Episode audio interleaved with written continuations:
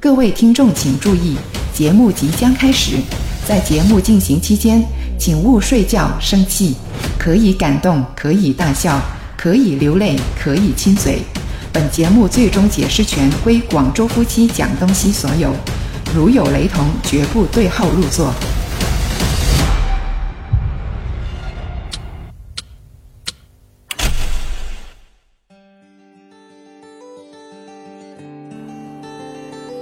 又来到广州夫妻讲东西的节目时间了，我是老公乔峰我是他的老婆思琪宇文， 啊，大家好。大家好。我们今天讲一下那些结婚之后才知道的事情嗯啊，这个很适合我们讲。 对，那就好像真心话大对碰啊。嗯，对。那么有人说呢，婚姻就像一场豪赌啊，不需要有人说了，我觉得啊我就是这样子说的啊，就你是豪赌了你的一生啊，已经。啊。对，没 错。就是如果赢的话呢，就是啊 win win 是吧？双赢了。那么如果输的话呢，那就是两败俱伤啊。嗯，那我觉得不只是两败俱伤吧，至少都已经是两个家庭都伤啊，嗯，是吧？对啊就因为有的朋友，好像我身边啊，也特别多这些好跟不好的案例啊，因为有、我们都有十多年的婚姻的这个经历时间了、啊。嗯那伴随在这个时间内，其实我们身边的朋友都有成长啦、他们有不同时间去进行婚姻的开始，哎嗯，但是他们结束的时间可能很早，我就觉得他们应该是天荒地老的那种，哎，没想到真的一年半载就没有了，嗯这这段婚姻为什么呢？那很难问当事人，因为哪怕最好的朋友你都不敢问啊，嗯而且是两个都是我的一些好朋友啊，那那就更加是尴尬了。所以嗯那种情况就我觉得，哎，原来这个婚姻当中它会存在很多的变数。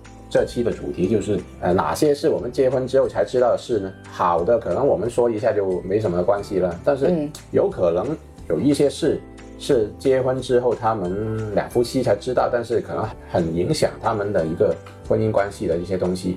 那从而可能有可能就导致他们要结束婚姻了，这样嗯是吧？嗯，婚姻里面呢，我只有结了婚才知道嘛。对啊，结婚了不要小看他只是领了个证，因为嗯我觉得是对一个双方关系的一个比较正式的一个确定，因为嗯它跟同居肯定是有区别的，因为外国的你知道我说足球就我看到太多外国的球星了，嗯他们对待这个婚姻呢是态度是很不相同的，那嗯有的呢就年纪轻轻已经又结婚又离婚，啊、然后又生了小孩再结婚，都有。那但是有的呢，他是保持一直同居，嗯啊，他就没有选择走进这个婚姻的殿堂。你嗯看 C 罗都差不多的，他是一直钻石王老五嘛，嗯虽然有小孩了哈、然后他的另一半一直没有跟他走进这个婚姻殿堂，是吧？嗯那所以这种情况也太多了。哎，我就在想，那万一他从这个同居了那么多年之后，应该什么东西都知道了。哎，但突然之间他变成了大家是夫妻关系了，真正走到了结婚后了，那他会不会在结婚后才知道一些之前的事，然后其实影响到他们的婚姻关系呢？那我觉得可能会有，其实应该还是会有的。因为同居跟结婚其实都是两个人生活在一起嘛，嗯，但是我觉得还是会有些许的微妙的一些变化。对对对，就是有这种情况呢。我觉得我又举 C 罗为例了啊啊，我是猜测的啊，那个罗迷不要怪我，我就说为什么他一直不跟另一半走进这个婚姻殿堂呢？他想什么呢？孩子都生了，我觉得就是正正是因为他对待婚姻这种关系，他是有一个想法的，他才会这样决定。嗯啊不然的话，如果是我哈，我的另一半为我生了小孩，那我肯定是要先给他名分的，是吧？嗯，就我觉得中国人应该大多数会有这种想法啦。哎呀，但是我觉得外国人嘛，可能就会牵涉到那个财产的问题，啊，对对对，是吧？嗯就是无论国内还是国外吧，嗯都会牵涉到婚姻财产的问题嘛。嗯所以我觉得有些人他同居不结婚，可能就是这个原因啊了也。是有道理的。因为我看一些新闻，好像说到 是有这个方面的原因，当然不是 C 罗说了。对啊，所以为什么有些特别是有钱人啊，嗯为什么他就结婚前就要做一个婚前财产的那个啊证明呢？对，哎，但是我又你说会到这个话题啊，那我就想多说啊两句那个婚前财产那个公证啊，其实做了这个动作的话，我觉得还是挺影响他们婚后的一些双方的感情。啊哦，不知道那你怎么看呢？那那个女的不介意就行了。但是，一般女的她表面可能不介意了，她心里面可能很介意。 这个我就不知道了，反正我没有经历过。我们也但是我觉得，啊如果我是他的话，我肯定也会介意的。是啊，因为代入一下，就是会想到对方是怎么想的。啊、对，因为感觉你不是把我当自己人的感觉。嗯，对啊。那又说到另一个话题，就是为什么有的房产证要一定要两夫妻的名字都写上去呢？嗯因为有的那个地产的人士就说：“哎，不要那么笨，你写两个名字都写上去了，那就是你有一个人买不到多一套房啦。”那现在其实就没这种说法的了。其实你现在两个人写上去跟写一个人上去差不多的嗯，啊。那所以变成我觉得，既然是这样，那就两个人都写上去啦。我都觉得这样可能增进大家的感情，比只写我一个要好啊，是吧？那有的男的直接把那个房子的名字写老婆的名字上去啦，哦，是吧？是。有，老公是给钱的，然后名字就是写老婆的，嗯，那我这个更不是显得这个老公更加的大方，是吧？呃，老婆才会更加的忠心嘛，是吧？啊，其实也是一样的，因为现在你写夫妻任何一方的话呢，其实另外一半还是有这个房子的一半的拥有权的嘛，我知道，就是从仪式感这个方面来说，就是吧更？大方啦。就是显得他更大方，而且女方也会更加的有安全感嘛。嗯，不用怕你跑路了。对呀、那作为老婆的话，才会更加的忠心嘛，是吧？对，就就算你跑路，啊，你的那套房子都有我的一半 啊，那个军功章都有我一半啊。 对呀、那但是我觉得，就是婚前财产这个东西，不一定是有钱人才会去做的东西。嗯，是吧对有一人些也会做。对啊，我们身边朋友也会有这样的嘛。对对对，就是我自己的感觉，我是不太喜欢这个东西的。就是心里面有条刺一样咯。对啊，喂，就是说白了，我的人也是你的了，啊生个孩子也是跟你姓，是吧？对还要帮你带娃是吧？工作都没了是吧？嗯还要帮你生两个三个是吧？对，就 你的房子还不是写我的名字是吧？那我真的是很没有安全感，我人又老是吧？钱又没，了。 孩子还要跟他爹姓是 吧？对，那可能就是那个婚姻关系当中，他的归属感就差很多了。对啊，而且如果还做了那个什么婚前财产公证的话，就更显得这个女的在这段关系里面那个角色就可有可无了。嗯对。那我们再来说一下婚后才知道的另外一些事情啊。嗯第二件呢，我觉得是有一句老话，我觉得说的挺好的，就是一山不能藏二 虎，是没 有，一个是母老虎的。 母老虎一，母老虎二， 对啊，所以我觉得就是换一句话来说，就是不能够跟老人家住，啊，就是就是无论是跟女方的家长啊还是男方的家长，是吧？我觉得都不要。而且就是哪怕那个结婚前关系有多好啊，对就都会可能有可能在结婚之后出现一些不好的关系。对，为了就是避免那种情况的发生啊，最好还是结婚的时候就已经是各有各的房子，就最理想了。对，最好的呢就是上下层，是吧？或者是呃左右邻居，或者是同一个小区的那个都行。啊，但是在同一个房子里面，我觉得就不太好，对，那可能就是经历过的朋友就会很有发言权，很有同感。因为就如果一开始就已经经历过，然后最后再分开呢，好像已经有不好的体验了嘛。嗯，那所以建议就是那个在结婚之前已经准备好这个房子啊，嗯那对这样婚后才知道的事，就是婚后才知道要买房子，啊，对 这应应该是我们当初比较早的时候呢，可能没有想到的一个方面，啊，对以为是哎有个房子住就 OK 啦，啊是吧？但嗯是有应不应该在婚后再买一个夫妻双方的房子呢？那我觉得如果有就最好了，有条件的话，那最好是这样的。嗯，那么顺着签下来的这样一个话题的话呢，我觉得是婚后才知道的，就是啊自己的小孩子不要让老人家去带，哦，为什么呢？因为他的观念不一样嘛。啊、我觉得还是妈妈自己带会比较好一点。嗯，但就是是啊，嗯、就是你怎么教他那些呢？你会比较好一点，就是吃饭呀，或是吧，养育啊、教育啊，我觉得都是作为家长亲自去手把手的去照顾他会比较好一点。就是说，无论任何一方的老人家都不应该插手去带。啊，对，特别是在教育的这个方面，有有时候家长就上班了哈，嗯，嗯，哎，然后呃父母上班了，然后就发现哎，父母的爸妈他们教的好像跟自己的不一样，对那啊，个理念不一样，然后哎你要再纠正他就很难了。对啊，作为小孩子的话，他会很懵的。嗯那究竟是爷爷奶奶说的对呢，还是你爸爸妈妈说的对呢？嗯，那这种情况又牵涉到另外一种关系了，就是父母的任何一方是不是应该要放弃工作了？哎对啊，是的。对，就我以前也会觉得，哎呀，就是生完孩子嘛，就给老人家带嘛，嗯那么然后自己就去上班呀。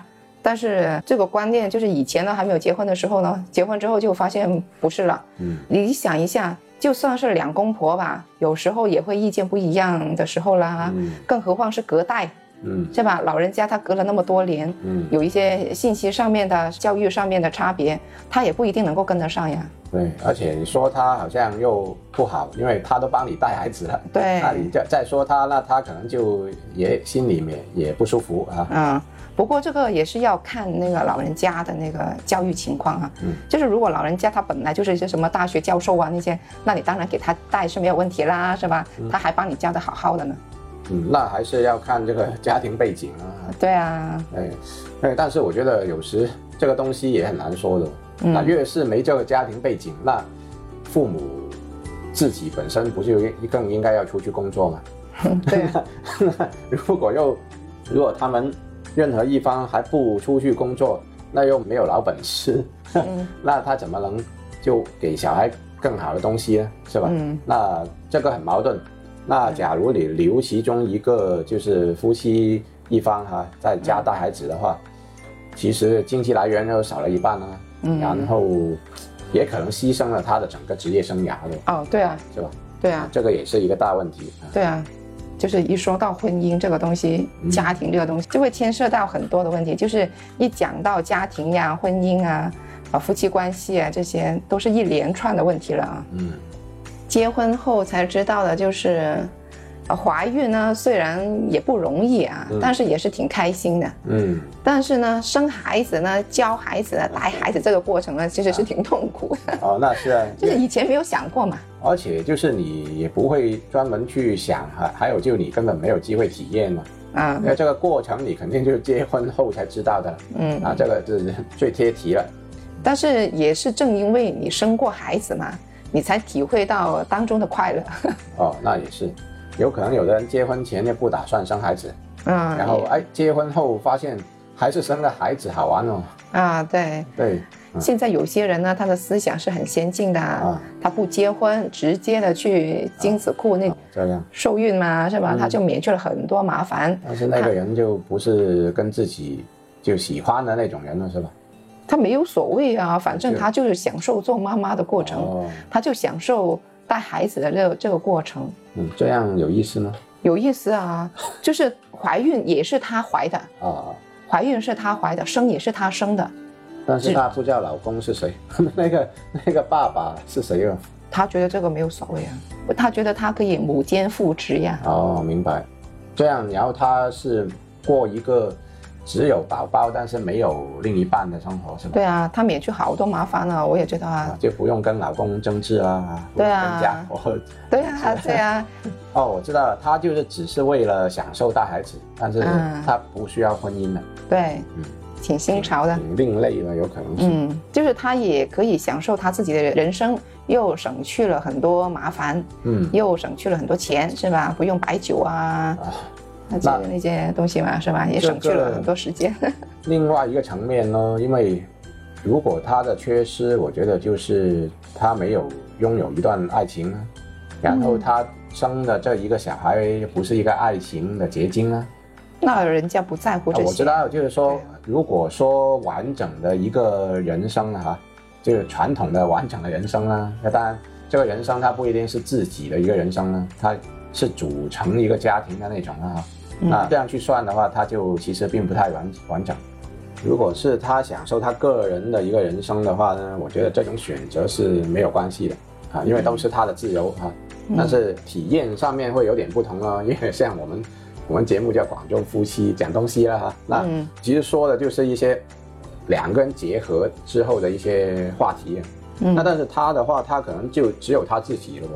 然后那个小孩当然有他的血缘啊，但是没有了爸爸，对吧？嗯然后他以后其实也不能够介绍到，哎，你的爸爸是谁，是吧？啊，对我那次看那个采访里面，就是他这个是他最担心的一个问是题，啊，就是他会担心小孩子长大了以后会问，哎，我的爸爸是谁呀、这样子。嗯，但是我觉得他这个做法有一个好的，就是他可以选一些高质量的精子去受孕，嗯，专门去精子库的话，他就可以挑选一些剑桥毕业的呀，要多高的呀，什么肤色的呀，那些都可以按照他自己的想法去 搞得好像是定制他自己的宝宝那样子。哦，对，那当然从这个后代的基因来说，他有这个选择。那对啊，但从咱们人类关系来看呢、那肯定是也是需要这个比较完整的一一段婚姻，然后诞生的一个爱情结晶，这样是比较符合我们的常态的，是吧？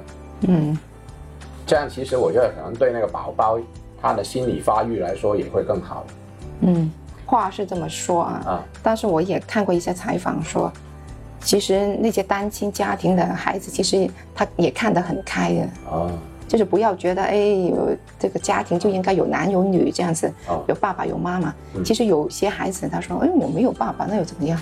嗯，那就看他的能不能接受咯。对啊，只不过因为这个世界就是这样的，大多数人都是一样的时候呢，你不会觉得特别的奇怪。对啊，但是当有可能就是啊，举个例子，某个小孩他是没有爸爸的，那他可能会在那个学校被取笑的，对嗯吧？因为看电影啊、电视剧都有这样的说法了嘛。那嗯他可能就很想寻找，哎，就谁是自己的爸爸呢？嗯对吧？那但是可能最后他得出的结论，哦，原来是当初妈妈去这样去选一个优质的精子，嗯把我生下来的。那我我觉得他知道这个事情的时候，我不知道他会怎么想呢？啊因为他会对比嗯嘛，他身边可能同学啊都不是这样的哦，有名有姓的哦， 爸爸是有一个实体在这里的， 是不是开实体店啊？但那有个实体在，那摸得着、看得见嘛？没有啊，有些人他都很开放的呀嗯，就算那个孩子跟他的那个父亲见面的话，嗯，但是那个父亲其实是跟另外一个女人去结婚啊，其实那个小孩子是没有关系的呀。对他们也没什么感觉、啊。对啊，就是他知道他的爸爸是谁，他的妈妈是谁，嗯但这只不过是爸爸妈妈还没有结婚的，嗯就是爸爸是跟另外的一个女人。嗯，那可能现在的小孩子的进化的啦，啊，当然，我觉得这种就不能一概而论了，也要对看他就是给后面作为可能父母的一方啊，怎么样去给这个小孩灌输他不同的想法啊，也、嗯也要告诉他的一个实情啊，嗯让他有一个心理准备。嗯，说回到今天我们的主题啊啊，就是结婚后才知道的事情。我觉得还有一个很重要的事情，哦，就是结婚之后呢，我一直都觉得，嗯，洗碗呢就一定要用手洗， 但是其实还是有一个还多另外一个选择的啊，啊。洗碗机有我们的洗碗机啊，这个神器，我觉得可以解决了很多夫妻的一些问题啊，不用纠结在谁要洗碗。 那那看你要结婚前是在哪个阶段呢？如果是最近这几年的话，你基本上都知道有这个神器啊，对啊，介绍给我们的听众朋友嘛，啊，是吧？人家带货了是吧？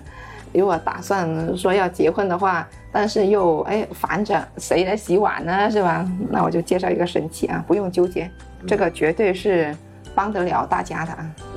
那我们也没有争执这个方面啦，都是我洗的啦。那最好是有多大的就要买多大的哈、把那些锅呀、有多大就买多大，盆啊那些全都放进去洗，那不可能的。可以啊，我干嘛不行啊？我们就把两锅都放进去了，电饭煲也放进去了，多好呀！真的是，洗一次就能够把你整天的碗筷都已经洗好了，是吧？对了，婚后啊、呃才知道了婚前不知道的东西，有好有坏吧。